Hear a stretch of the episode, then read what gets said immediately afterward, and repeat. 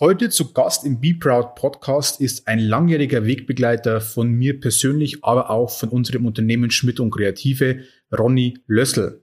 Er ist Experte für unternehmerische Klarheit und ist ein echter Ideenwandler. Er ist darauf spezialisiert, die Gedanken von Unternehmen und Teams klar zu strukturieren und Raum für Planung und Zukunft zu schaffen. Wir haben uns getroffen nach einem unserer strategischen Meetings und haben ein Gespräch geführt über eine Stunde über Thema Persönlichkeit, Klarheit und Kultur in einem Unternehmen. Es geht etwas tiefer für manche, vielleicht auch etwas zu tief rein in Thema Philosophie, aber es lohnt sich zuzuhören. Ein ganz, ganz spannendes, offenes Gespräch zwischen mir und Ronny. Hört mit rein und entdeckt und erlebt Ronny als Querdenker, Challenger und auch Wegbegleiter, den wir hinter uns gebracht haben. Viel Spaß beim Reinhören. Jetzt geht's los mit Ronny.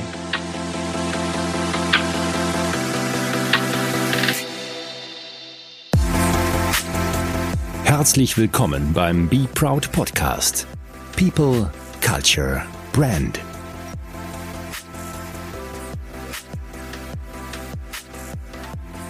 Ja, liebe Be Proud Podcast-Hörer, wir haben heute ja zwar wieder eine Persönlichkeit äh, bei uns im Haus, aber eine Persönlichkeit, äh, mit der ich heute über gewisse Themen sprechen möchte.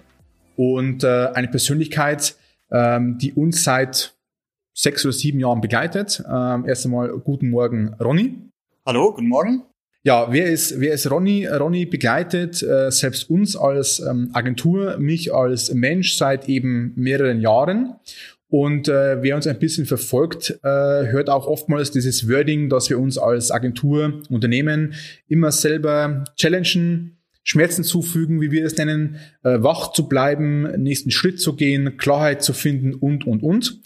Ja, und mir gegenüber mit Ronny sitzt die Persönlichkeit, die Person, die daran schuld ist, äh, dass es so passiert, wie es passiert bei uns. Ähm, und wir wollen euch heute mal ein bisschen mitnehmen bei einem Gespräch, wie wir es normalerweise öfter führen. Und äh, dürft gerne mal ein bisschen mitlauschen. Wir haben äh, spannende Themen, vielleicht spannende Impulse für euch. Und ähm, genau, Ronny, erst einmal schön, dass du wieder mal da bist, nach mehreren Wochen und Monaten der spannenden Zeiten. Ja, wir haben soeben eine äh, strategische Runde schon hinter uns, äh, wo wir uns wieder selber hinterfragen, äh, selber Punkte irgendwie angehen. Und äh, Ronny ist eigentlich so ein Verfechter der das Thema Klarheit. Also um was geht's bei Klarheit? Was heißt es auch für ein Unternehmen, aber auch für einen Unternehmer? Vielleicht Ronny zum Einstieg mal gleich mal diese Hammerfrage, äh, was denn für dich dieses Wort Klarheit überhaupt bedeutet. Ja, erstmal schön, dass ich hier bin und euren neuen Räumen. Das ist ja auch ein super Teil eurer Entwicklung. Das heißt, ihr habt Klarheit, ihr wusstet, wo ihr hin wolltet und jetzt sitzen wir hier mhm. und ihr habt diesen Traum verwirklicht. Da haben wir schon länger drüber gesprochen. Und jetzt äh, sind wir da. Das, das ist schön. Das ist, das ist gelebte Klarheit. Das ist das umzusetzen, was man sich vor ein paar Jahren erträumt, Stück für Stück strategisch angeht und dann ähm, auch mal genießen darf. So wie jetzt. Genau, wir können es genießen. Äh, wir haben uns ja tatsächlich vor, es müssten, glaube ich, fast schon sechs oder sieben Jahre her sein, mhm. wo wir uns tatsächlich die Grundfragen gestellt haben und auch wenn sie vielleicht teilweise ein bisschen was immer geändert hat bei uns als, als Agentur, der Kern ist irgendwie gleich geblieben. Ne? Wenn man sich heute mal die, die, die Antworten anschaut, die damaligen Fragen, eben unser Warum, äh, wo geht's hin, was sind so unsere Wunschkunden, wenn wir uns die Antworten anschauen, dann haben wir auch diese, diese, diese Kunden dazu. Ich glaube, das ist ganz faszinierend. Ja, Ronny, vielleicht ganz kurz, wie hast du uns damals denn äh, kennengelernt? Du bist damals zu uns gekommen, damals als, als externer Berater, heute bist du ja Teil von uns, du bist Teil des, des Teams, äh, regelmäßiger Sparing-Partner, aber wie hast du uns damals kennengelernt? Also ein erster Aufschlag ähm, bei uns. Ich kann mich noch an deine erste Mail erinnern. Da stand, glaube ich, was von ähm, Schuster und ähm, bleib bei deinen Leisten oder sowas. Ähm, Du wolltest jemanden, der anders denkt, keinen Berater, sondern du wolltest jemanden, der kritische Fragen stellt und mehr so ist wie du und nicht äh, betriebswirtschaftlich oder zu strategisch, sondern fast schon philosophisch, mhm. der aus anderen Unternehmen auch ein bisschen äh, Eindrücke mit einbringt und ähm, vielleicht auch wirklich länger mit an Bord ist, was ja auch geklappt hat. Und euch kennengelernt habe ich eigentlich puh, gar nicht euch, sondern nur dich. Also Okay. Du bist ja das Zugpferd und ich habe dich kennengelernt. Wir haben eine ganz spezielle Beziehung aufgebaut. Und dich habe ich kennengelernt als jemanden, der nur happy ist, wenn er an einem Tag einen neuen Impuls bekommt. Also der nie stehen bleiben kann im positiven Sinne, sondern für jeden Tag immer ein Stück nach vorne gehen muss. Auch wenn man das nicht wirklich bemerkt, aber letztlich ist es die Genugtuung, die Begeisterung, jeden Tag ein Stückchen zu tun. Weil man muss ja nicht immer den gesamten Weg auf einmal gehen, mhm. sondern im Kleinen, in kleinen Schritten. Weil er besser weiß wie ich, dass ich den gesamten Weg am liebsten schon gestern hinter mir hätte. Äh, auch klar, aber wir haben wirklich eine, glaube ich, spezielle Beziehung. Wir können ähm, offen reden, wir können streiten. Äh, gibt auch Zeugen, Grüße an Lisa gehen raus. äh, wir können streiten, wir können, wir können, aber ich glaube, immer geht es um die Sache am Ende des Tages und auch um diesen Weg, äh, wo du uns immer wieder ja, zurückbringst auf diese Straße. Ne? Geht auch um, um mehr Mitarbeiter wie jetzt nur um, um mich in dem Unternehmen. Ähm, wie ist denn momentan für dich so, sage ich mal, in dem, in dem wirtschaftlichen Kontext, in der Gesellschaft, das Thema Klarheit bewertet. Vor allem jetzt sage ich mal mit Rückblick auf Corona. Das heißt, wir merken es bei uns ja auch in der Agentur, die strategischen Fragen, und ich würde sie sogar teilweise als philosophische Fragen sogar betiteln, werden deutlich mehr. Nimmst du das auch so wahr? Wie, wie ist dein Umfeld so draußen unterwegs? Ja, klar, in Krisenzeiten wird man immer ein bisschen philosophischer. Und ja, du würdest den Weg immer ganz, ganz schnell gehen wollen. Ich musste dich auch oft ausbremsen. Das ist auch Teil dieser Gesamtphilosophie, nämlich ein Schritt nach dem anderen, sich nicht verrennen. Denn letztlich bewegen wir uns immer zwischen Euphorie und Angst. Also es muss der Zwischenweg gegangen werden, der Mittelweg. Äh, weder Euphorie ist fürs Unternehmen gut, noch der Angstweg. Und klar, wir schwanken da immer hin und her. Unternehmer sind gerne mal euphorisch, aber letztlich muss man sehr gut nachdenken, den Intellekt auch oft mal analysieren lassen. Man entscheidet dann zwar mit dem Herzen, aber der Intellekt muss immer mit dabei sein. Mhm. Und ja, die, wir hatten jetzt einen super Wirtschaftsaufschwung nach 2008, Finanzkrise, jetzt ähm, bis zur Corona-Krise. Ähm, das haben viele, viele Unternehmer für sich genutzt. Die haben in dieser Zeit viel aufgebaut, haben aber vielleicht vergessen, sich äh, die Sicherheiten zu schaffen, die man eigentlich immer so ein bisschen im Auge behalten sollte, nämlich wenn mal eine Krise kommt.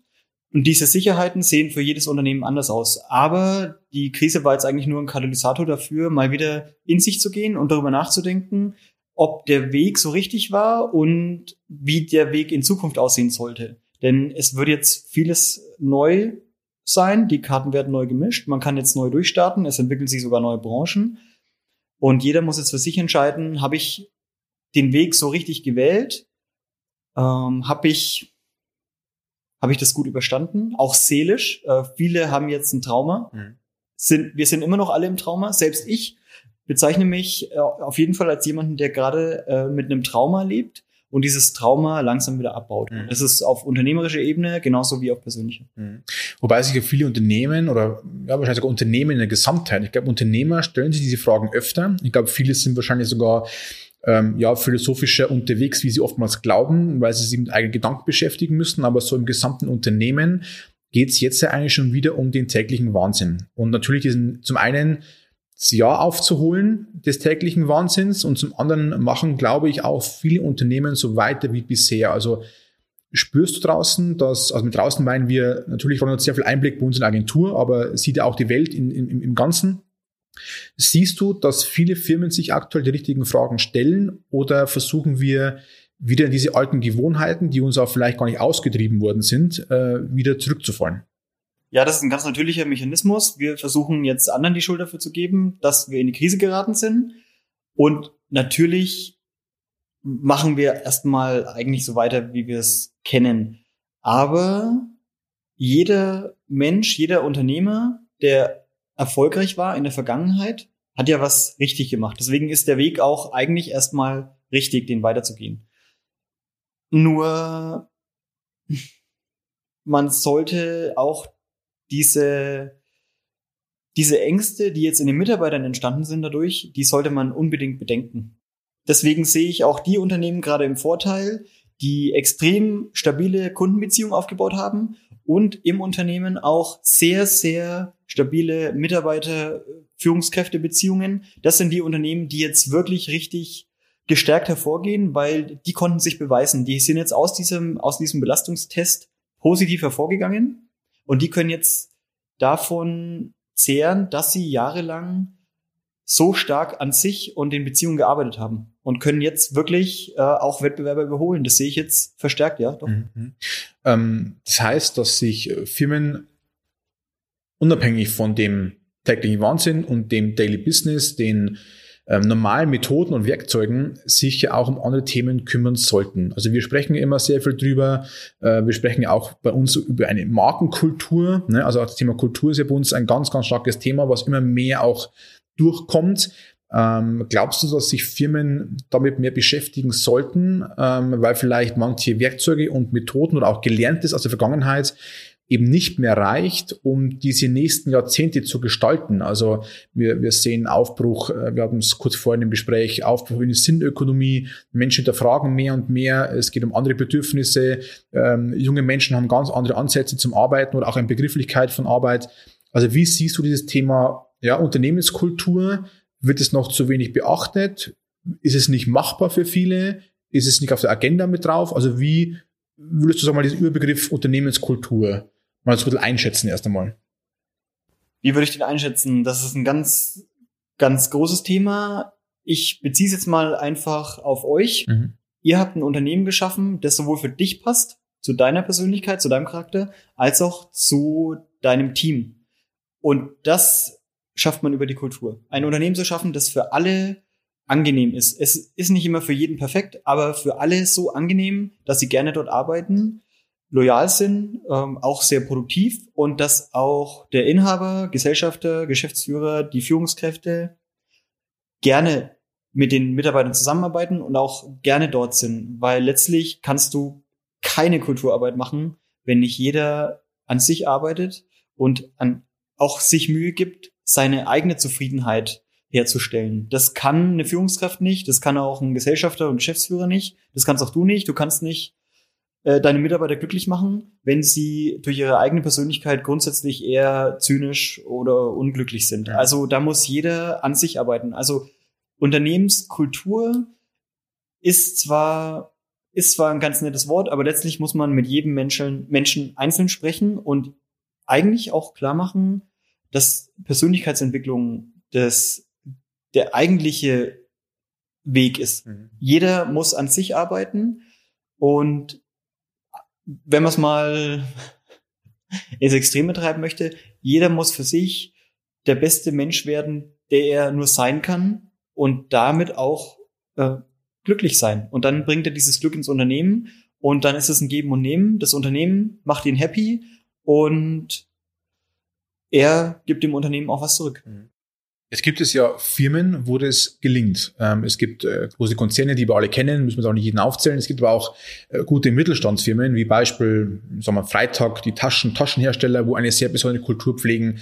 Ähm, warum, warum kümmern sich Firmen nicht bewusster um diese Kultur? Weil am Ende des Tages entsteht sie ja sowieso. Ob du sie jetzt irgendwie bewusst irgendwie gestalten möchtest oder ob du sie praktisch unbewusst zulässt. Am Ende des Tages hast du eine Kultur am Tisch liegen. Warum glaubst du, dass das Firmen nicht bewusster gestalten? Ja, genau. Es gibt kein Unternehmen ohne Kultur. Die ist entweder da, die ist natürlich gewachsen und entstanden durch die Traditionen und Routinen, oder man hat sich sehr viel Mühe gegeben, sie zu erschaffen. Sollten Unternehmen sich Mühe geben in, an, und an der Unternehmenskultur arbeiten? Ja, aber sie sollten nicht das zerstören, was schon da ist. Sie sollten sie vielleicht mehr hervorheben als als eine Art Instrument und ähm, Schlüssel für den Zusammenhalt im Unternehmen. Und natürlich nach außen hin auch als einen Erfolgsfaktor. Da geht's ja dann auch noch um ganz andere Themen, nachhaltige Produktion oder sowas. Aber die meisten Unternehmen haben die Kultur noch gar nicht als richtigen Wettbewerbsvorteil erkannt. Sie möchten gern dran arbeiten, wissen nicht, wo sie ansetzen sollen. Äh, die Kultur, die gelebt wird, lässt sich schwer ändern. Ist sie negativ? Wird eher jemand gerufen, der helfen soll? Ist sie sehr positiv? Glaube ich, kann man sie einfach nur weiter verstärken und nach außen tragen. Aber wo wirklich eigentlich äh, diese diese Angst vorherrscht bei den Mitarbeitern, wo das Unternehmen vielleicht sogar mal in die Insolvenz kam und dann hat sich wieder rausentwickelt. Dieses Trauma und jetzt auch durch Corona, das ist da und das sollte eine stabile Kultur aushalten und auch verarbeiten können. Genauso wie eine gute Demokratie auch mal eine schlechte Führung aushalten sollte, so sollte ein stabiles Unternehmen auch mal ähm, Belastungstest aushalten. Und wenn das nicht gelingt, muss man definitiv und sehr verstärkt an der Kultur arbeiten, denn letztlich ist die Kultur das, was das Unternehmen erfolgreich macht und vor allem auch ähm, auf Dauer erfolgreich bleiben lässt. Mhm. Du hast mal das Thema angesprochen, wo ich ein bisschen tiefer einsteigen möchte noch. Wir sehen es ja bei uns sehr ähnlich. Wir, wir, wir sagen ja auch bei, bei, bei uns in der Agentur, dieses ewige fachliche Schulen ist ja bestimmt richtig. Und du musst ja auch deine Expertise aufbauen, du musst auch deine Erfahrung sammeln, du musst auch dein Handwerkszeug können. Die Frage ist aber nur, wie du eben schon angesprochen gehabt hast, warum gehen wir nicht mehr rein in die Persönlichkeitsentwicklung, sondern schicken lieber unsere Mitarbeiter in die 18. Verkaufsschulung, in die nächste Zeitmanagement-Schulung. Also warum meinen wir, dass sie fachlich besser werden müssen? Und warum erkennen wir oftmals nicht, dass wir an den Persönlichkeiten arbeiten müssen? Ja, deine Worte, deine Worte, Charakter, Charakter vor Talent, mhm. sehe ich ganz genauso. Wird nicht gelebt, gar, eigentlich gar nicht gelebt. Außer in Schlüsselpositionen, wo der Charakter wirklich, wirklich wichtig ist, aber da ist das Talent meist, keine Frage, ist es vorhanden.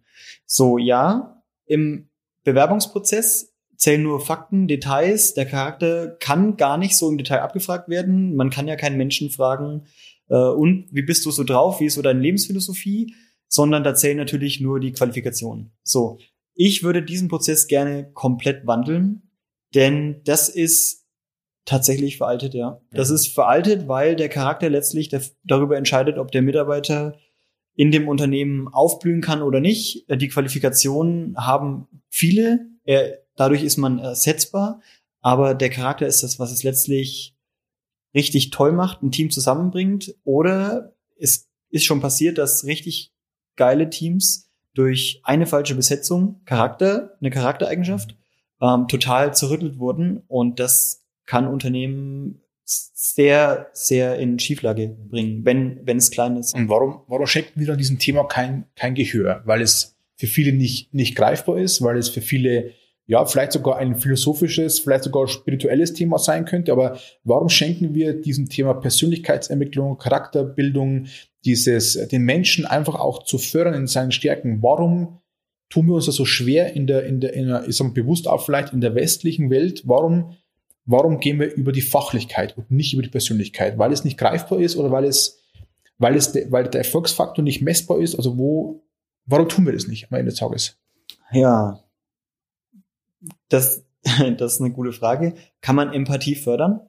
Mhm. Kann man es fördern? Man sollte es fördern, aber man sollte auch annehmen, dass es jeder besitzt, was definitiv nicht so ist ja, Persönlichkeitsentwicklung muss, muss gemacht werden, wird auch gemacht, es wird nur nicht so benannt. Die meisten Mitarbeiter kennen den Begriff nicht mal. Mhm. Damit fängt es schon an. Und dann haben viele Menschen gar nicht den Weitblick zu sagen, ich kann an meiner Persönlichkeit aktiv arbeiten, weil klar, ich bin so wie ich bin und warum soll ich mich verändern? Ich bin jetzt 30 Jahre alt und mein Charakter hat sich ja voll ausgeprägt. Das ist natürlich sehr bequem, aber angenehme Rolle, ne? Angenehme total daneben, denn wir lernen immer weiter und jede Krise bringt uns ein Stück voran. Ich würde mit, ja, ich, ich habe mich natürlich auch lange auf einer spirituellen Ebene äh, weiterentwickelt, aber habe dann auch gemerkt, dass das letztlich auch oft nur dafür da ist, um das Ego zu befriedigen. Was danach kommt, das ist eigentlich die spannendere Frage. Was kommt denn danach, wenn man sich mit Persönlichkeitsentwicklung beschäftigt? Ähm, da eigentlich hört es ja nie auf. Ähm, Spiritualität geht ja auch ins Unendliche, aber letztlich sollte man die Persönlichkeitsentwicklung nicht dafür missbrauchen, ähm, im Job gut zu sein oder ein Unternehmen zu führen. Persönlichkeitsentwicklung ist für jeden was anderes. Jeder braucht was anderes. Jeder ist auf einem anderen Niveau. Ich, ich denke mal, die, die Lebensphilosophie ist ganz, ganz entscheidend. Was will jemand aus dem Leben? Wo will er hin? Und wie kommt er dahin? Also jeder braucht eigentlich immer eine kleine eigene Agenda im Leben und kann zwar die Unternehmenskultur mitleben, mitentwickeln, aber das Wertvollste, was ein Mensch besitzt, ist diese ganz, ganz individuelle Lebensphilosophie, diese Blick, diesen Blick auf die Welt, auf die Menschen. Und diesen einen Blick, dieses einen Menschen gibt es nur, solange dieser Mensch am Leben ist, außer er schafft es, das sehr weit zu verbreiten, während er am Leben ist. Und die meisten Menschen würden das klingt jetzt zwar hart, aber sie würden wahrscheinlich lieber täglich gegen die Wand rennen, als sich mit ihrer eigenen Persönlichkeit zu beschäftigen, was ja auch bedeutet, dass man sich vor allem mit dem beschäftigt, was ganz, ganz unbequem ist, nämlich die Ängste. Mhm. Und wenn man seine Ängste nicht überwindet, kann man sowieso überhaupt nicht die beste Version von sich selbst sein, weil man ist ja immer hinter dem Vorhang. Mhm. Also man muss den Vorhang ja öffnen. Das tut sehr, sehr weh, mit seinen Ängsten überhaupt mal ähm, in Kontakt zu kommen, mit seinen Emotionen. Viele haben eine Mauer ums Herz gebaut, einfach um nicht mehr verletzt zu werden. Das bedeutet aber auch, sie können im Grunde gar nicht so viel Liebe empfangen und geben. Sehr, sehr schwieriges Thema. In der Psychologie auch sehr schwierig. Die Psychologie wandelt sich da auch gerade hin von äh, Therapie hin zu ähm, jeder Mensch muss eigentlich für sich vorsorgen und äh, nicht immer nur heilen, wenn es dann weh macht, sondern das Glück ist schon eine persönliche Sache. Mhm. Die muss auch persönlich angegangen werden. Und ich hoffe, dass wir das Thema Angst und Liebe viel mehr erwähnen in einem Unternehmenskontext. Und das ist eigentlich sehr verpönt. Genau, du sagst es jetzt richtig, es ist verpönt. Ähm, und das wäre jetzt meine Frage gewesen, nämlich, äh, wenn dann jemand sagt, ja, Ronny, äh, du hast jetzt irgendwo recht, äh, muss mich aufs Thema vielleicht einmal einlassen, neue Perspektive, neuer Impuls, aber ja, wie verdiene ich damit Geld? Weil es immer am Ende des Tages ist es, will ich sagen, die Ausrede. Wir ja. wissen, dass es Firmen gibt, wo es genau deswegen Geld verdienen gilt oder dass es auch deswegen funktioniert und zwar exorbitant höher wie in anderen Firmen. Aber ist der Weg zwischen ich sag mal, betriebswirtschaftlichen Grundlagen und Regeln hin zu einer, ja, nennen wir es mal Human-Driven Performance, wie auch immer wir das taufen möchten, ist da der Weg zu, zu weit, der Gap zu groß, dass man diese beiden Themen nicht glaubt, vereinen zu können. Das sage ich jetzt ja nur dir und es hört ja niemand zu. Ich habe Liebe und Angst verpackt in das Wort Klarheit. Unternehmerische Klarheit ist nichts anderes, als sich selbst zu lieben und zu wissen, wo die Reise hingeht. Mhm. Das bringt Beruhigung, das bringt Motivation, das macht einen glücklich und Klarheit ist ein viel eleganteres Wort als Selbstliebe. Ja, ja. Ich habe ja ein Buch über Selbstliebe geschrieben. Das Buch, wenn man für Unternehmer schreiben würde, würde es mit Klarheit zu tun haben. Mhm. Äh, vielleicht sogar mit unternehmerischer Klarheit, man kann das schon so nennen. Mhm. Und das lässt sich natürlich vermarkten. Aber der Umgang mit Liebe und Angst, das ist eher auf der, auf der persönlichen Ebene. Also da ist man eher Coach als Berater. Mhm. Und im Moment sehe ich mich doch eher auf der Beraterebene. Mhm. Wobei das immer beides zusammenspielt. Ja, stellt gar keine Trennung zwischen den Welten. Aber wie, was, was, was geben wir den Menschen, die dem Ganzen vielleicht auch keine Chance geben möchten? Weil natürlich ist es vielleicht schwer messbar, aber wie können wir den Zahlen, ich will immer sagen, zahlengetriebene Menschen, nennen wir sie mal zahlendurchtriebene Menschen, wie können wir denen das an die Hand geben, das Thema mehr zu gewichten im Unternehmen? Oder müssen wir das überhaupt, oder müssen wir nicht eher sagen, okay, warten, bis es jeder für sich selbst entdeckt, aber wir merken ja alle Probleme, die entstehen. Fachkräftemangel, äh, junge Generations, Generationsnachfolge, Generationswechsel, dieses Thema, warum sind unsere Mitarbeiter nicht motiviert? Ähm, warum können sie die Leistung nicht abrufen? Warum denkt nicht jeder so wie der Chef? Warum denke ich nicht unternehmerisch? sind ja alles Fragen, die wir durch dieses Thema Persönlichkeit, Charakter, ähm, wenn wir es fördern würden, hätten wir die Antworten. Das ist so, ja. Äh, ich gebe dir mal ein Beispiel, was, was ich immer mitbekomme. Jeder erfolgreiche Unternehmer, richtig erfolgreiche, gestandene Unternehmer, der schon seit Jahrzehnten ähm,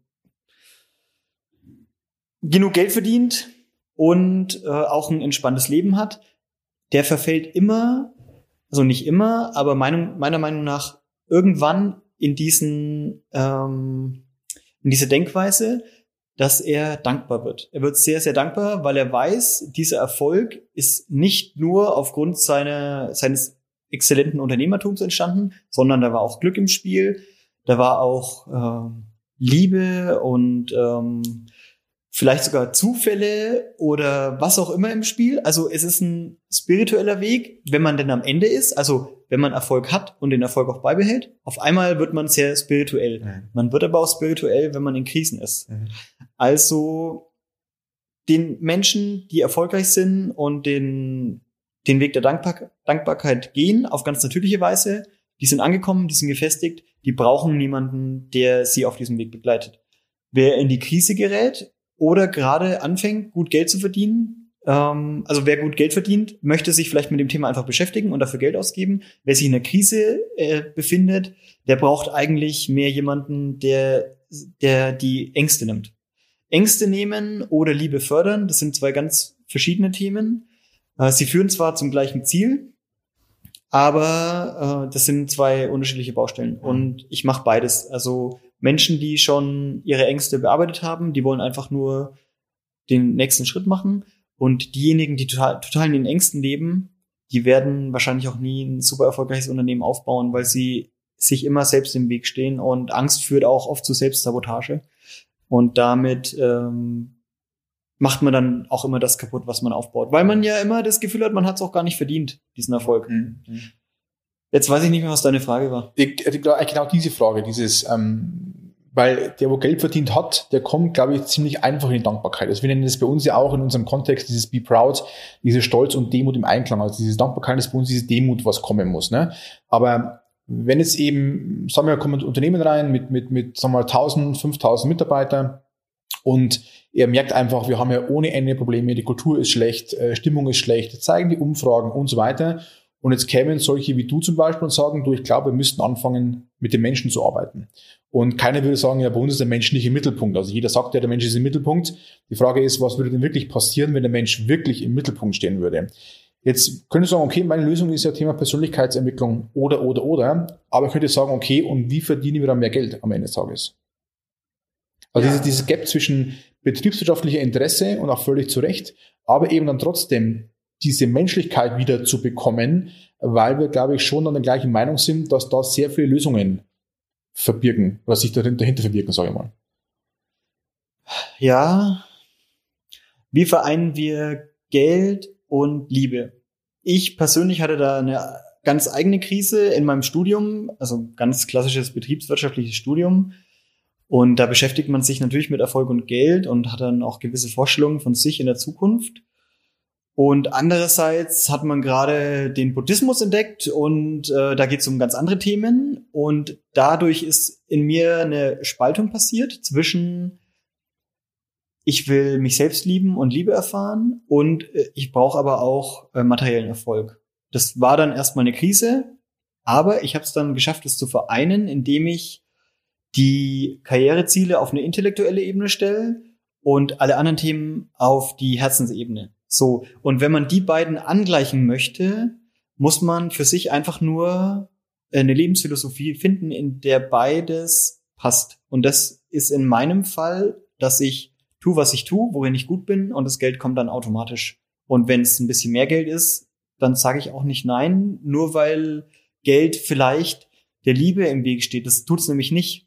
Geld ist im Unternehmertum ein, ein Zeichen der gelebten Klarheit. Mhm. Auf diese Klarheit, man geht seinen Weg, folgt der finanzielle Erfolg immer automatisch. Man kann ihn aber jetzt nicht heraufbeschwören. Heraufbeschwören kann man diesen finanzielles Vorankommen eigentlich nur auf strategischen Ebenen, indem man jetzt sich darum kümmert, äh, dass die Finanzen passen. Das das kann man nicht, indem man im Unternehmen über Persönlichkeitsentwicklung spricht. Da muss man erstmal andere Themen angreifen, strategische Themen, Marketingthemen, organisatorische Themen. Wenn die alle abgearbeitet sind, dann können wir über die über die Menschen sprechen, über die wirklichen Menschen, aber kein Unternehmer würde da ansetzen und sagen, ey du, wir brauchen wir brauchen einfach wieder neue Umsätze, andere Märkte und dann komme ich und sag, okay, dann nehmen wir deinen Mitarbeitern halt erstmal die Angst. Da brauchen wir erstmal andere Themen. Aber Dann kommen wir zur Persönlichkeitsentwicklung, auch relativ schnell, wenn das Unternehmen läuft. Und der Inhaber ist entspannt und will ein bisschen Geld ausgeben. Dann ruft er uns. Mhm. Und wir bewegen uns dann ganz langsam an die Menschen ran. Das, das ist ja dann schon passiert, wenn wir auf strategischer Ebene waren.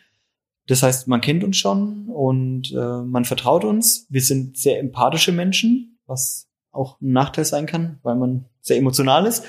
Aber man mag uns und wir lieben die Menschen. Das spüren sie. Und dann lassen sie uns auch daran teilhaben, was sie brauchen im Unternehmen, um das zu bringen, wofür sie eigentlich eingestellt wurden. Nicht einfach nur äh, hinter Platz sitzen auf dem Bürostuhl, um einfach den Tag irgendwie zu überstehen, sondern was, was soll das Unternehmen was, ihnen bieten, damit sie dem Unternehmen was bieten können. Und das verkaufe ich dann unter Klarheit, mhm. weil es sehr viel charmanter ist. Mhm. Aber letztlich geht es um die Persönlichkeitsentwicklung jedes einzelnen Menschen. Und wenn er unter vier Augen dann auf mich zukommt und sagt, Mensch, ich werde hier und da gemobbt, ähm, das, das kann ich allein nicht lösen, dann muss man halt ein bisschen vermitteln. Aber das ist Persönlichkeitsentwicklung, gelebte Persönlichkeitsentwicklung. Die findet genau da statt, wo die Probleme eigentlich sind. Nämlich im Unternehmen, zwischen den Menschen und auch eigentlich immer sofort, weil die Dinge, die vielleicht jahrelang zwischen zwei Menschen stehen, lassen sich manchmal in zehn Sekunden lösen. Und wenn man all diese Dinge auflöst, dann geht es alles ganz von alleine und dann braucht man auch nicht jahrelang an Bord sein, sondern vielleicht ein Jahr oder zwei und dann läuft es von ganz alleine. Einfach nur implementieren und den Menschen zeigen, dass es Wege gibt, sich weiterzuentwickeln und dann funktioniert es auch oft von ganz alleine. Mhm. Ja, weil ich bin immer, immer sehr überrascht eben, dass diese Themen, viele sehen ja in den Menschen, in den Unternehmen die Probleme. Und für das, dass wir oftmals in den Menschen die Probleme sehen, sei es auf Mitarbeiterebene, auf Kundenebene oder wie auch immer, kümmern wir uns eigentlich um den Faktor Mensch nicht. Also wir haben weder oftmals Ressourcen im Unternehmen, wir haben keine Abteilungen für dieses Thema. Momentan wird es oftmals dem Thema Human Resources ein bisschen zugewiesen oder wie auch immer, aber wir, wir kümmern uns eigentlich um diesen Erfolgsfaktor Mensch, wo uns auch wahrscheinlich jeder recht geben müsste, dass es so ist, ähm, gewichtet er eigentlich keine Ressourcen, oftmals keine Budgets und ähm, ja, ich glaube, am Ende des Tages ist es ja auch so, dass ein Mitarbeiter eben geht wegen Charakter. Also er geht nicht wegen seiner fachlichen Nicht-Expertise, weil entweder kann ich ihn weiterentwickeln oder ich muss ihn einfach da einsetzen, wo er, wo er einfach seine Stärken auch einsetzen kann. Aber die meisten verlassen ja das Unternehmen oftmals aus zwischenmenschlichen Gründen. Ähm, und dann ist oftmals Geld so die letzte Ausrede vielleicht, aber es ist ja niemals der, der eigene Kern, nicht der eigentliche Grund. Wenn immer das Geld dann am Ende des ist, der Punkt und Geld, da können wir auch offen drüber sprechen, ähm, durften ja auch wir von dir sehr viel lernen, ähm, weil wir wahrscheinlich sehr ich nenne es mal, idealistisch getrieben sind in unserem Handeln. Also wir, das, was wir tun, und das glauben wir ja zu 101 Prozent, das weißt du, Ronny. Ähm, und es gab Zeiten, wo du zu uns gekommen bist, wo einfach unser Konto halt, ähm, ja, dunkelrot war und es auch für uns okay war. Und du uns dann ein bisschen beigebracht hast, wie man Geld betrachten könnte. Und ähm, da muss ich dir eben recht geben, weil wir momentan, glaube ich, schon sehr philosophisch jetzt sprechen, äh, dass es am Ende des Tages funktioniert. Ne? Also wenn wir handeln, wenn wir die Klarheit bringen, wenn wir an uns selber arbeiten, wenn wir Themen, die uns ein bisschen vielleicht fremd wirken oder vielleicht auch nicht so gewichten wollen, wenn wir sie anders einstufen und auf eine andere Dimension oder Perspektive vielleicht setzen, dann kann es auch damit sehr, sehr gut funktionieren. Ne? Also ich glaube, wir sind ein bisschen auch so der vielleicht kleine, aber vielleicht sogar lebende Beweis, dass es tatsächlich funktionieren kann. Ja, Geld folgt dem Glück und nicht umgekehrt. Also man muss erst die Arbeit machen und dann kommt das von ganz alleine.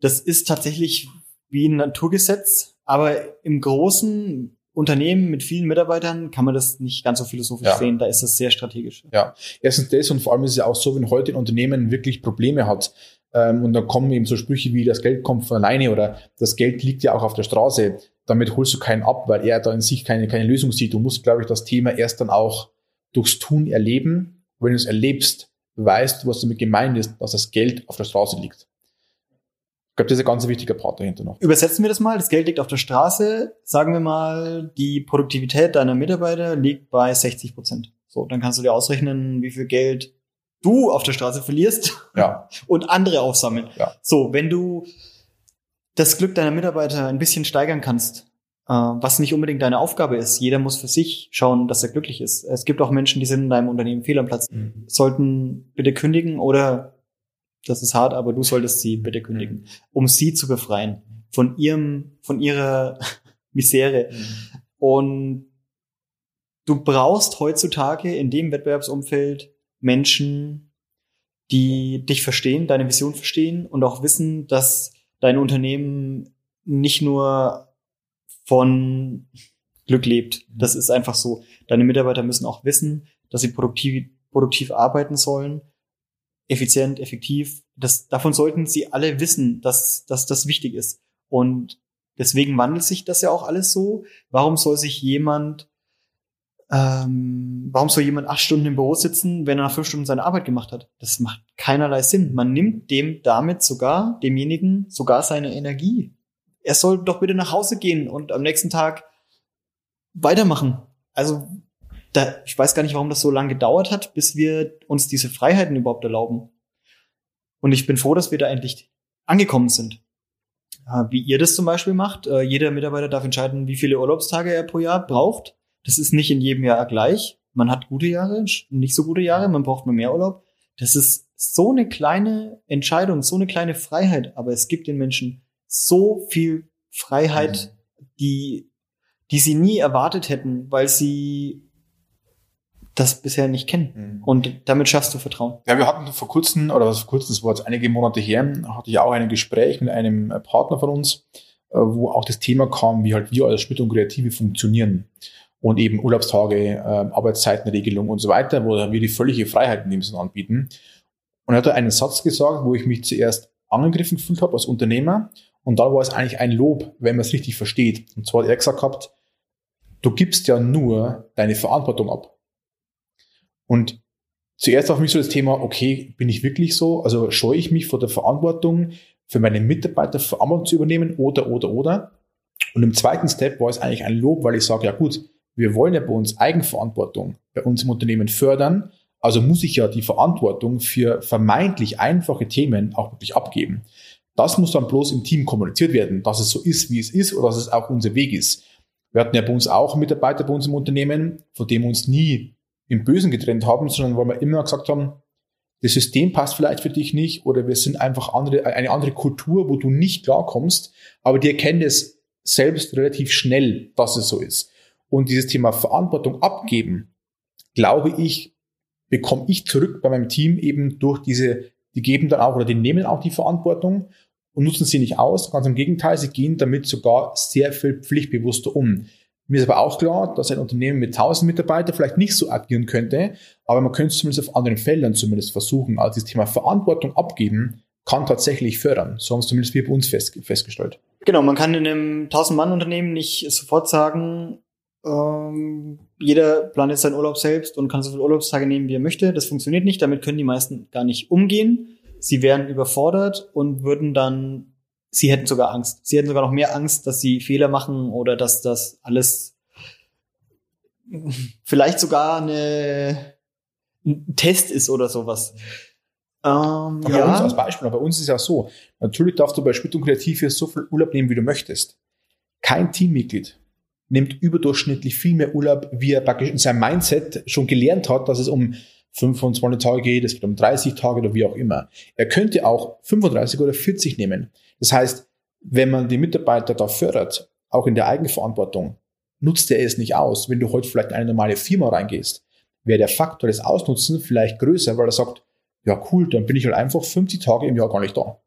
Ne? Das heißt, also man muss schon dieses Gleichgewicht finden, wie weit bin ich in einer Kultur und wo möchte ich hin und wir machen das ja für uns nur auch, weil es ja für uns eine Art Klarheit ist, zu sagen, wir kümmern uns nicht um Bürokratie, wir kümmern uns nicht um Urlaubstage ausrechnen, wir kümmern uns auch nicht um Stunden abrechnen, sondern wir kümmern uns einfach halt um unsere Arbeit und die Leistung. Das kann ein Weg sein, muss nicht für jeden ein Weg sein, aber für uns, glaube ich, ist es der Weg, wir hatten es vorhin im, im Gespräch, ähm, den du irgendwann erkennen musst und dann fördern musst. Ja. Und nicht immer dagegen ankämpfen musst und sagen, ja, sind wir jetzt wirklich so irgendwie wahnsinnig oder machen wir es dann trotzdem doch falsch? Sondern vielleicht ist es einfach auch den Weg, den du einschlagen musst. Aber den zu erkennen, glaube ich, ist sehr, sehr schwierig. Genau, und deswegen kommen ja auch wir ins Spiel, denn in einem größeren Unternehmen wo man nicht so einfach solche Änderungen durchführen kann und auch nicht so radikal, wie wir es gerne machen. Wir mögen das ja, wenn wir es heute besprechen und morgen umsetzen. Ja. Ah, da kann man das sehr, sehr schön machen, indem man uns mit ins Boot holt und wir machen dann Workshops mit den Führungskräften, beschließen mit den Führungskräften, was funktioniert und was nicht, was können wir einführen, was passt zum Unternehmen und wir entwickeln ja auch oft für das Unternehmen ganz, ganz individuelle Lösungen, um Verantwortung zu übertragen, die gut zu dem Unternehmen passen, aber jetzt nicht unbedingt diese Standardlösungen sind. Oder vielleicht sind auch Standardlösungen schon umgesetzt. Es gibt schon Vertrauensarbeitszeit und sonstige Freiheiten. Aber diesen nächsten Schritt zu gehen, das muss zum Unternehmer passen und auch zu dem Unternehmen und zu der Kultur. Und das kann man ganz schön in Workshops erarbeiten, indem man nämlich den Menschen die Chance gibt, ihre Lösungen zu präsentieren, die zu ihrer Kultur passen und damit auch deren Kreativität fördert und den Geist dafür öffnet, dass solche Dinge möglich sind. Denn wenn wir mit dabei sind, die das schon öfter gemacht haben, dann genießen wir immer einen Vertrauensbonus. Sie wissen, dass wir das schon oft gemacht haben und dass es funktioniert und positiv ankommt und sich dann auch positiv in der Bilanz zeigt. So, und dann entwickeln wir mit den Führungskräften ein ganz individuelles Führungssystem, wo diese Freiheiten und diese, dieser Sprung nach vorne, es ist ja mittlerweile schon ein Sprung und kein, kein Schritt mehr, wo der mit eingebaut ist.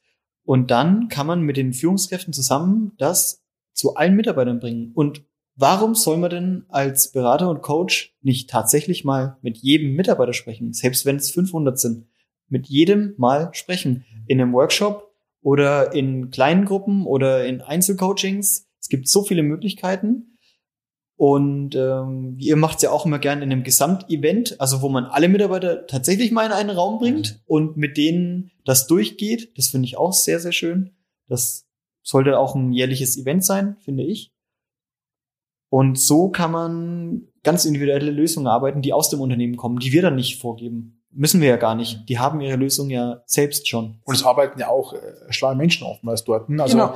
wir müssen ja, also wir sagen auch immer dieses Mitgestalten, mit, mitreden lassen. Wir können ja nur Wegweiser sein, wir können Impulse geben, wir können Tools an die Hand geben, aber ich glaube, dass sie selber mitgestalten müssen, dass sie auch ins Tun kommen. Ansonsten wartet vielleicht jeder auf diesen heiligen Gral, der jetzt irgendwann praktisch auf die Firma drauf fällt und alles ist gut. Und eigentlich müssen wir praktisch die Menschen, die das erkennen oder mitgestalten wollen, sogar noch viel, viel mehr mit in die Verantwortung nehmen. Die müssen mehr mitgestalten dürfen, weil sie auch mitgestalten wollen. Und dann, glaube ich, kommt unser Spiel ein bisschen mit rein, dieses ähm, äh, Identifikation. Dann kann ich sagen, ich bin Teil des Ganzen. Und dann glaube ich, gehe ich auch in mein Potenzial auf. Wenn ich es nicht tue, bleibe ich halt einfach der normale Arbeitnehmer, in Anführungszeichen, der auch vielleicht gewollt wird. Also in manchen Firmen wird es ja auch so gewollt. Ne? Genau. Das das ist auch so toll, das zu sehen, wenn man jetzt einen Führungskräfte-Workshop macht. Es sind ja immer Kreativ-Workshops, das muss man dazu sagen, die sind nie langweilig, die sind immer mit Bewegung, wir stehen und es wird auch bunt und äh, vielleicht auch mal ein bisschen witzig und was heißt vielleicht, ist eigentlich sehr witzig. Und wenn man es schafft, aus diesen Menschen diese Ideen rauszukitzeln und sieht, wie sie dabei strahlen und ähm, wie sich vielleicht auch ein bisschen die die Persönlichkeit in dem Moment ähm, entwickelt. Das ist, das ist doch ganz toll. Das macht man ganz charmant mit einem, mit einem kreativen Workshop. Und jeder gibt seine Ideen ein und das ist doch eine riesengroße Schatztruhe. Jeder, jedes Unternehmen hat auch die Menschen mit den Ideen und die muss man doch nur ans Tageslicht fördern und nicht alle, aber viele umsetzen davon. Und das, das gibt einen ganz tollen, ganz tolle Energie. Ja. Vor dir vorhin das Thema, wo wir gemeint haben, dieses, ähm, weil ja viele Firmen ja auch funktioniert, funktioniert haben. Die haben einen Weg hinter sich, für sie verdienen aktuell Geld, vielleicht ein bisschen weniger oder haben sie sogar mehr Geld verdient in den letzten Jahre. Und das heißt ja nur dieses Thema, diese Weiterentwicklung. Ne? Also ihr habt ja vielleicht nicht alles grundlegend falsch gemacht, aber du musst dich, glaube ich, immer wieder bewusst werden, was ist der Weg und wie geht's praktisch weiter. Weil ich glaube, wenn du um das Thema nicht kümmerst, wird's einfach immer schwieriger und du, du, du baust immer mehr Gegenwind auf in dem Moment. Also was immer heißt, wenn du Menschen mitentwickeln lässt, dürfen sie sich weiter selber entwickeln und nicht eben gestern war alles scheiße und du musst dich praktisch morgen komplett neu erfinden. So ist es ja oftmals nicht. Ja? Überhaupt nicht, nein, nein, nein. Ja. Auch diese Gesamtthema einfach zu sehen. Wir sind ja auch nicht die Experten für die Branche, für das Unternehmen, sondern wir sind ja die Experten für das Zwischenmenschliche.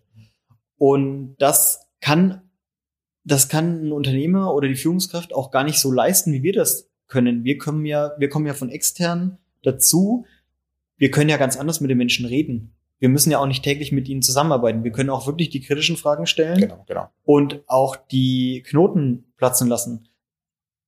Das schaffen die Führungskräfte intern vielleicht gar nicht. Und können sie, ist vielleicht auch zu viel verlangt. Natürlich wird es in Zukunft eigene Coaching oder Coaches in-house geben und vielleicht sogar eine Abteilung, wie wir sie jetzt haben, für Feel Good Management. Mhm. Das ist natürlich der Weg der Zukunft. Aber es wird noch ein bisschen dauern. Es wird ein bisschen dauern. Ich glaube, wir sind auch in der Zeit, wo eben die Fragen jetzt lauter werden und vielleicht auch wirklich die Antworten gesucht werden. Jetzt bist du ja auch nicht nur bei uns, bist ja auch noch viel unterwegs. Ähm, hast du vielleicht für uns noch Beispiele, äh, gar nicht namentlich, sondern einfach so vielleicht ein paar Praxisbeispiele für positive Unternehmenskulturen? Also wo sagst du, Mensch, ähm, in manchen Branchen, manchen Regionen, ähm, mit manchen Lösungen, also hast du für uns vielleicht so ein, zwei Beispiele, wo es für dich merkwürdig zugeht? Merkwürdig? Wo unbedingt was getan werden sollte oder wo schon was getan Wo was getan wird oder vielleicht schon diese, diese Weiterentwicklung stattgefunden hat? So der, ah, der wichtigste Schritt ist meiner Meinung nach, dass man sich erstmal einfach duzt. das wird immer noch nicht gelebt. Es ist, es ist so, es klingt so einfach oder unwichtig, aber sich zu duzen bringt so viel und Leute, fangt doch einfach mal damit an, diese Barrieren abzubauen und redet von Mensch zu Mensch und nicht von Fassade zu Fassade, weil die Fassaden sind sowieso nur Ego-Getue. Baut die doch einfach mal ab, egal ob ihr einen Doktortitel habt oder was auch immer euch oder euer Ego versucht, euch zu sagen, womit ihr euch abhebt, baut das einfach mal ab. Sprecht von Mensch zu Mensch, seid nett zueinander und beginnt von da an einfach eine Beziehung aufzubauen, weil ein Unternehmen, die Kultur lebt von den Beziehungen zwischen den Menschen, die dort arbeiten und sie verbringen so viel Zeit in dem Unternehmen, dass schöne Beziehungen dort ganz, ganz, ganz wichtig sind. Mhm. Und man redet aber gar nicht so gern darüber, dass man ja mit seinen Kollegen Beziehungen hat, aber viele sehen ihre Kollegen mehr als ihren eigenen Partner. Also, was spricht denn dagegen? Ja. Baut die Beziehungen auf, fördert sie, äh, vertieft sie, werdet Freunde. Ähm, das ist das ist ganz natürlich. Warum lebt ihr das nicht? Diese bewusste Distanz einfach, ne? Hast du für uns auch Beispiele? Ich darf keinen Namen nennen, aber was ist jetzt für mich ein Beispiel, wo es ganz besonders gut läuft? Ähm, muss man überlegen. Also wir nennen ja auch keine Namen, einfach so Praxisbeispiele vielleicht, ist ganz spannend. Was ganz besonders Außergewöhnliches fällt mir jetzt auf Anhieb gar nichts ein, was ihr nicht schon sowieso alles lebt und auch schon nach außen tragt. Ihr seid für mich immer das Paradebeispiel, wobei euer Team überschaubar ist. In großen Unternehmen, ich find's toll, ich kenne ein Unternehmen, das ist größer, da geht der Geschäftsführer wirklich jeden Tag einmal zu jedem Mitarbeiter und quatscht kurz mit denen. Das ist so viel wert, aber es kann auch sehr, sehr anstrengend sein. Aber das, das macht den Unterschied. Das ist ganz, ganz kleine Sache, aber das macht einen Unterschied. Und wenn der Geschäftsführer mit jedem Unternehmen so eine kleine Beziehung aufbauen möchte, dann, dann ist dieser Mensch für mich so wertvoll, weil er, weil er nicht unterscheidet zwischen äh, Freundschaften und dem Unternehmen. Es gibt nämlich keinen Unterschied. Es gibt auch keinen Unterschied zwischen meinem Verhalten gegenüber einem Mitarbeiter am Sonntag oder am Montag. Warum sollte man da unterscheiden? Die Beziehung zu Menschen sollte immer, sollte immer gleich sein, weil wir sind ja alle Menschen. Was, nur das, diese, diese Fassaden, die uns davon abhalten, ähm, normal miteinander umzugehen. Das, das habe ich noch nie verstanden und das werde ich auch nie verstehen. Und ihr lebt es ja vor, wie es auch anders geht. Zu euren Kunden und mit den Mitarbeitern. Das ist alles sehr freundschaftlich und sehr, sehr ähm, positiv. Siehst du, jetzt sollen wir mal kurz auf Spürtung Kreative kommen, siehst du unsere Kultur als ähm, skalierbar für jede Größe oder siehst du, weil wir schon teilweise wirklich sehr ja, bewusst, unbewusst anders sind? Oder siehst du da wirklich so den Deckmantel ab einer gewissen Größe? Weil wir uns ja doch viel mit Eigenverantwortung ähm, äh, beschäftigen, viel mit ähm, ja, laufen lassen, äh, Chaos teilweise zulassen. Also oftmals dieses Gegenmodell der typischen Betriebswirtschaft. Also siehst du unser Modell skalierbar, punktuell skalierbar oder sagst du, okay, also eigentlich ist es zwar jetzt für euch wahrscheinlich der beste Weg, aber äh, würdest du es bei keinem zweiten empfehlen zum Beispiel? ich weiß es ja nicht. das muss so super genau auf die Persönlichkeit des, in deinem Fall des Inhabers abgestimmt sein. Sonst funktioniert das System nicht und es wird künstlich und es wird auch nicht klappen. Nach oben skalierbar ist so frei, wie ihr das lebt, im Moment nicht. Das ist noch nicht so weit in den Köpfen der Menschen angekommen. Aber man kann so viel bewirken, indem man diese kleinen Schritte geht. Die kleinen Schritte reichen oft schon aus. Man muss noch gar nicht den großen Wurf machen. Man muss noch nicht die große Freiheit leben. Und allen Mitarbeitern die Verantwortung geben, damit können sie einfach mhm. oft nicht umgehen. Genau, also wir, muss man auch ganz ehrlich sagen, äh, uns gibt es ja heute, sagen wir mal, 12. dann 13. Jahr. Äh, bei uns war das ja auch nicht von Beginn an so. Und wir waren ja auch von Beginn an, äh, wir sind schon immer ein relativ kleineres Team, aber äh, wir waren ja nicht von Beginn an auch auf diesem Weg unterwegs, muss man auch ganz klar sagen. Also man kann es ja auch entwickeln. Wir haben ja auch die Kultur, die wir heute nicht haben, innerhalb von zwei Wochen äh, entwickelt. Wir hatten ja auch Rückschläge, aber was wir schon auch sagen müssen, äh, es muss nicht jeder unsere Kultur nachmachen, aber er sollte sich um seine Kultur kümmern, weil wir schon, glaube ich, der Beweis sind, dass du Beziehungen aufbauen kannst zu Kunden. Ähm, du kannst, wir haben null Probleme mit Fachkräftegewinnung. Wir haben ohne Ende Anfragen, Praktikas, äh, Stud äh, Studenten, äh, Bewerbungen äh, von Top-Talenten aus der Region. Wir verdienen auch unser Geld ähm, also alles, alles so Probleme. Äh, wir haben, also wir haben eigentlich nur die Probleme unserer Kunden. Ich glaube, das kann man auch so sagen. Also wir beziehen die Probleme der Kunden zu uns mit rein und versuchen sie zu lösen. Das sind unsere Probleme. Alle anderen Probleme, und das hört sich total überspitzt wahrscheinlich an, lösen wir tatsächlich über unsere eigene Kultur. Genau. Wobei das Wort Kultur in vielen Unternehmen ja überhaupt nicht mal ausgesprochen wird. Die würden nie an Marke oder Kultur denken ja. und an die Arbeit daran. Dieses Bewusstsein wird kommen, muss kommen, schon genau, wie du sagst, Fachkräftemangel, den es ja in den hervorragenden Unternehmen gar nicht gibt. Die kennen das gar nicht. Also die, für die ist das überhaupt kein Thema. Deswegen wundert es mich immer so, warum Unternehmer oder auch Unternehmen in, in der Allgemeinheit nicht, nicht andere Unternehmen anschauen, warum sie funktionieren. Weil die Lösungen sind oftmals kulturgetrieben. Ähm, bloß für viele will es wahrscheinlich nicht greifbar sein, oder warum auch immer. Aber ich, mich wundert immer, warum es sich nicht wir müssen nicht alle mit Apple vergleichen, ne, zum Beispiel. Aber gehen wir doch mal auch Hidden Champions, Deutschland, äh, Mittelstand, Schwerpunktthemen. Da gibt es genügend Firmen, die so eine Power haben, die so viel Geld verdienen. Und mich wundert es immer, dass man sich nicht mit diesen Unternehmen beschäftigt, weil sie würden es einem vormachen. Nicht, dass du das nachmachst, aber du kannst zumindest schauen, wie gewichten die denn eigentlich gewisse Themen für sich. Aber das ist auch eine ganz persönliche Entscheidung, ob diejenigen, die das Unternehmen lenken, ob die auch persönlich überhaupt den Drive haben, weiter zu, das Unternehmen weiterbringen zu wollen? Oder wollen sie nur den Status quo erhalten? Das ist schon mal eine grundsätzliche Frage, die entschieden werden muss. Denn klar, man so, muss das Unternehmen weiterentwickeln, aber man muss ja auch alle Mitarbeiter auf den Weg mitnehmen. So. Und sobald die Unternehmensleitung entscheidet, wir geben jetzt Vollgas, wir sehen da eine Lücke im Markt, da gehen wir jetzt mit neuen Produkten rein oder mit einer neuen Strategie oder wir bauen einfach nur das momentane Geschäft aus. Wenn die Unternehmensführung das entscheidet, entsteht, was ich immer äh, Unternehmensschizophrenie nenne. Das ist kein Fachbegriff dafür, aber dann geht die Unternehmensführung voraus und sagen wir mal, das ist ein Produktionsunternehmen, die Produktion ist ausgelastet, man sagt ihnen, wir wollen wachsen und die Produktionsmitarbeiter denken sich, wer soll denn diese ganze Arbeit machen?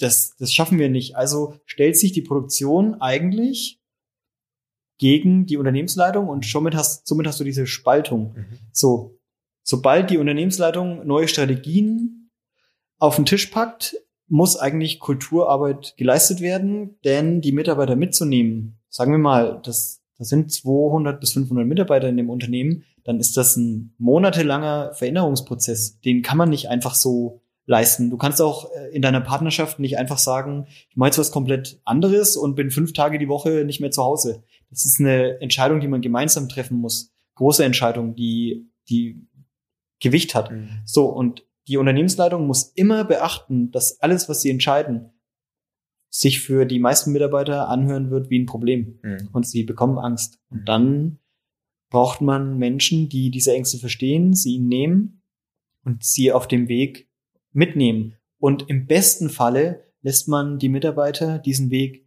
selbst erarbeiten und gibt ihn nicht durch die Unternehmensleitung vor. Also lass doch, gib doch den Menschen mal den Raum, den kreativen Freiraum und die Zeit, sich einfach mit der Unternehmensstrategie zu beschäftigen. Äh, eine Führungskraft zusammen mit acht äh, Mitarbeitern, sagen wir mal ein Team, setzt sich mal einen Tag äh, mit dem Thema neue Markterschließung auseinander. Und dann wird die Unternehmensleitung schnell sehen, oh, da kommen ja eigentlich all die Ideen, die wir brauchen, all die Strategien und Lösungen kommen ja aus unseren eigenen Reihen. Mhm. Warum geben wir uns dann überhaupt so viel Mühe, etwas von oben vorzugeben? Lass doch das Unternehmen organisch das entwickeln und wachsen. Dann fühlt sich jeder, jeder damit verbunden und dann entsteht auch keine Spaltung. Mhm. Und schon hat man ein Problem gelöst, das gar nicht da war. Also man hat das Problem gar nicht erst erschaffen und uns dann angerufen, um es zu lösen, sondern das Problem hat sich von alleine in Luft aufgelöst. Ja, ich glaube, dass sich vielleicht viele Firmen dafür einfach auch zu wenig Zeit geben. Ähm, Vergleich so oftmals einmal zu Sportmannschaften. Äh, ich glaube, dass viele Unternehmen heute zu 100 Prozent, 100 Prozent am Spielbetrieb teilnehmen, aber nicht mehr trainieren. Das heißt, die Zeit zu nehmen, um auch zu performen, die Zeit zu nehmen, mit den Mitarbeitern zu arbeiten, in Workshops und so weiter, weil sie halt alle im Daily Business eigentlich funktionieren müssten, weil halt jeder irgendwie auf Anschlag läuft. Und ich glaube, ja. die Zeit dafür zu nehmen, wäre, glaube ich, so ein bisschen ein erster Du weißt, wie viel das wir bei Schmidt und Kreative Zeit investieren ins Team, wo wir hinfahren, was wir tun. Ähm, das sehen auch viele skeptisch und sagen, ja, was, was, was, was, was könnt ihr euch noch alles? Äh, wir sehen es halt einfach als, als Akkugeber, um die Energie am Laufen zu halten, weil ja bei uns auch keiner, und das kommt immer ab und zu ein bisschen falsch rüber, also Grüße an mein Team, äh, keiner von uns arbeitet kürzer wie acht Stunden. Und äh, keiner leistet hier weniger und keiner hat hier auch nur den Kuschelkurs. Ganz im Gegenteil. Also wir, wir bauen hier schon eine, eine Leistungselite auf, die Lust hat, das zu tun, was sie tut. Und ich glaube, dann verdienst du am Ende des Tages auch mehr Geld. Und da muss man auch wieder vorsichtig sein. Vielleicht auch nicht nur für den Unternehmer, sondern eben auch für, für, die, für die Mitarbeiter, auch fürs Team. Das heißt, du musst ja auch gemeinsam wachsen können. Genauso, hatten wir bei uns genauso als, als Thema, auch mal zu schrumpfen in Hardcore-Zeiten wie Corona oder mal wirtschaftliche Einbußen, wie auch immer. Ich glaube, es muss dieser Mittelweg geben. Viele bleiben bei diesem Entweder-Oder. Und ich glaube, also wir sind zwar auch sehr Entweder-Oder-lastig im Tun, aber dieses sowohl als auch muss es, glaube ich, viel mehr geben, dieses dieses, ähm, ja, es muss so und auch so gehen. Ähm, manche nennen es vielleicht Kompromissbereitschaft, Demokratie oder wie auch ja. immer. Aber ich glaube, so könnte man eine Firma zumindest mal ähm, einen Tipp mit, mitgeben, so ein bisschen zum Abschluss dieses, man muss Zeit schaffen, um diese Themen einfach zu entwickeln. Also wir haben ja unsere Kultur auch nicht entwickelt eben auf drei Monate, ja. sondern du bist eben auch mindestens seit sieben Jahren daran beteiligt. Und wir sind ja heute, wo wir, wo, wo wir stehen.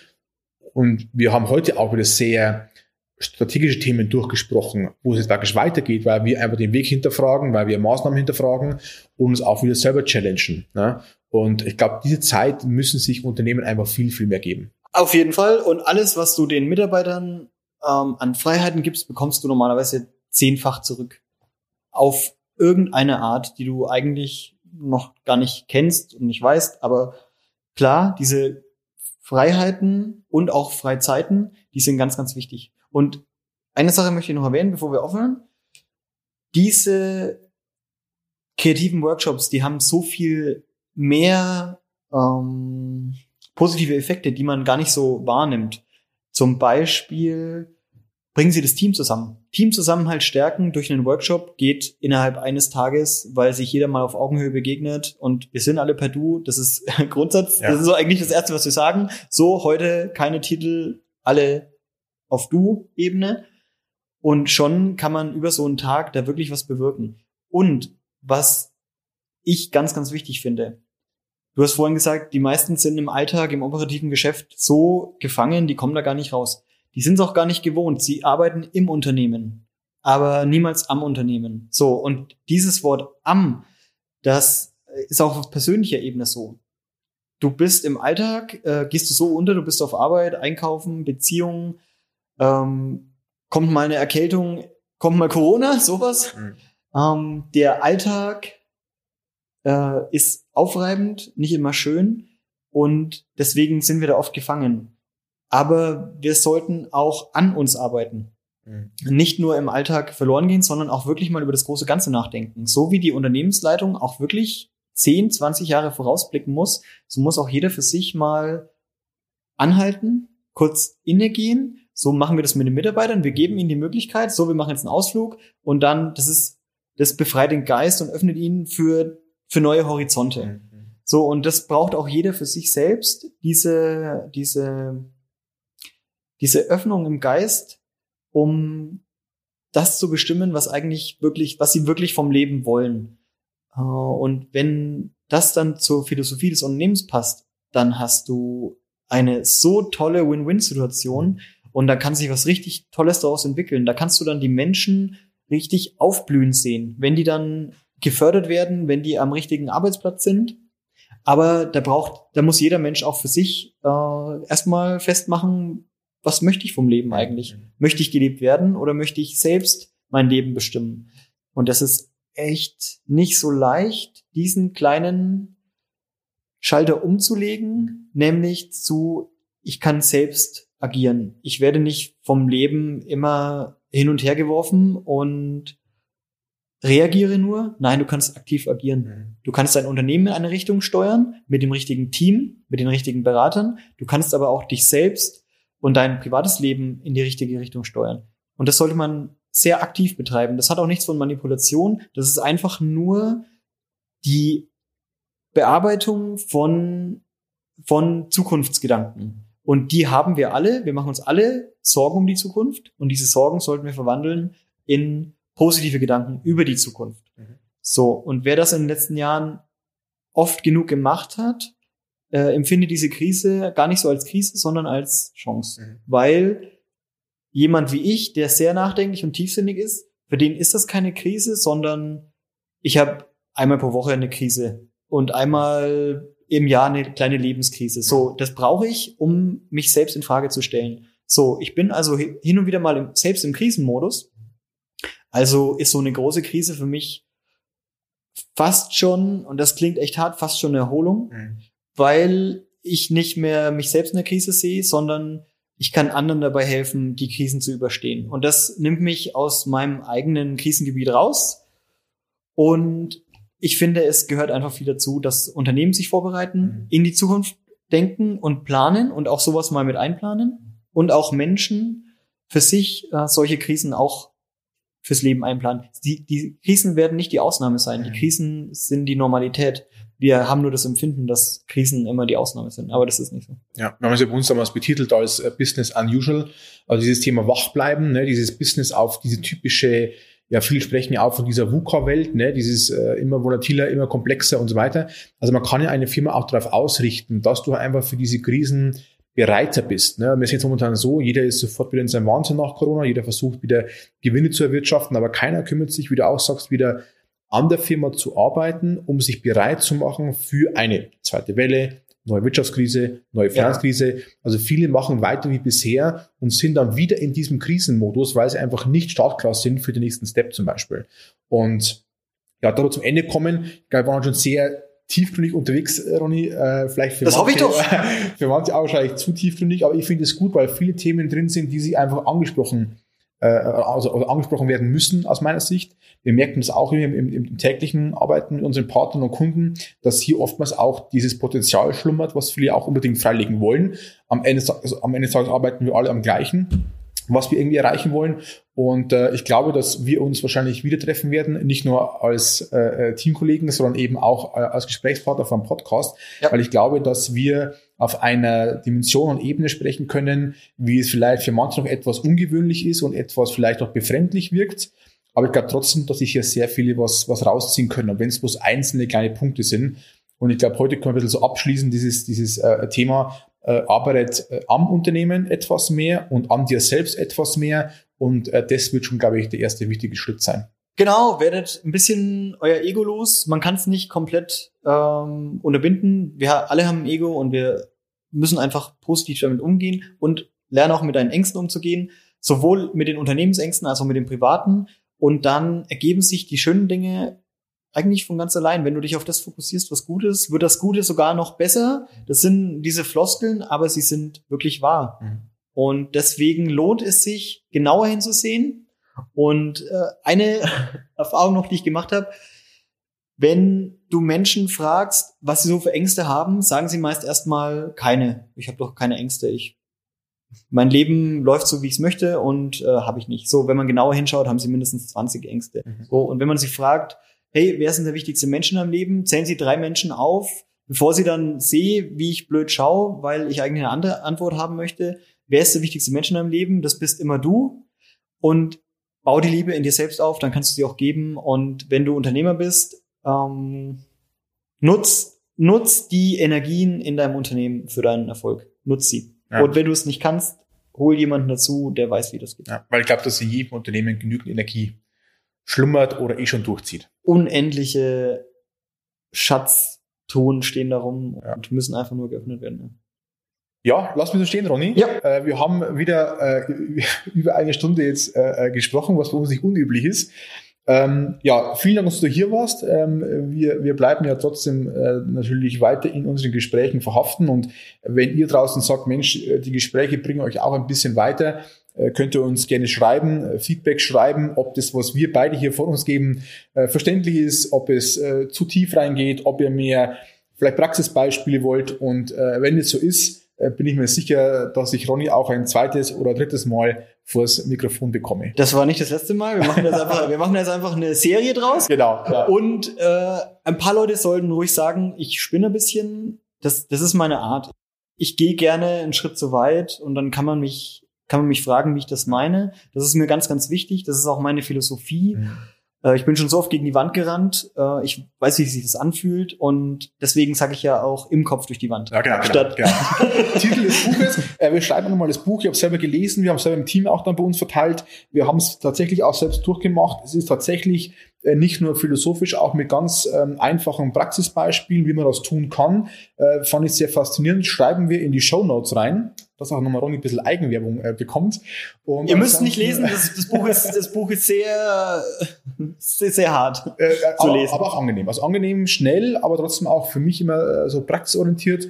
Und es äh, geht tatsächlich, tatsächlich um Selbstliebe. Ich glaube, ein schwieriges Wort in unserer Gesellschaft noch. Ja. Ich glaube, das kommt mehr und mehr. Wir merken auch, dass da die Nachfragen immer mehr steigen in diesen Bereichen.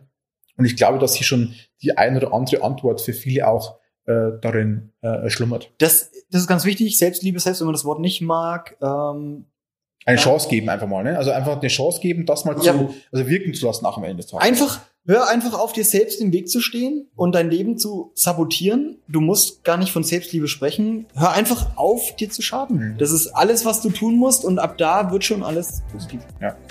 Gut. Ronny, vielen Dank. Gerne. Und ich kann schon mal sagen, wahrscheinlich bis zum nächsten Mal. Bis bald. Danke. ciao. ciao. ciao.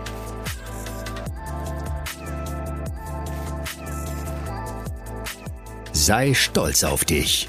Mehr rund um Be Proud findest du unter www.markenstolz.de.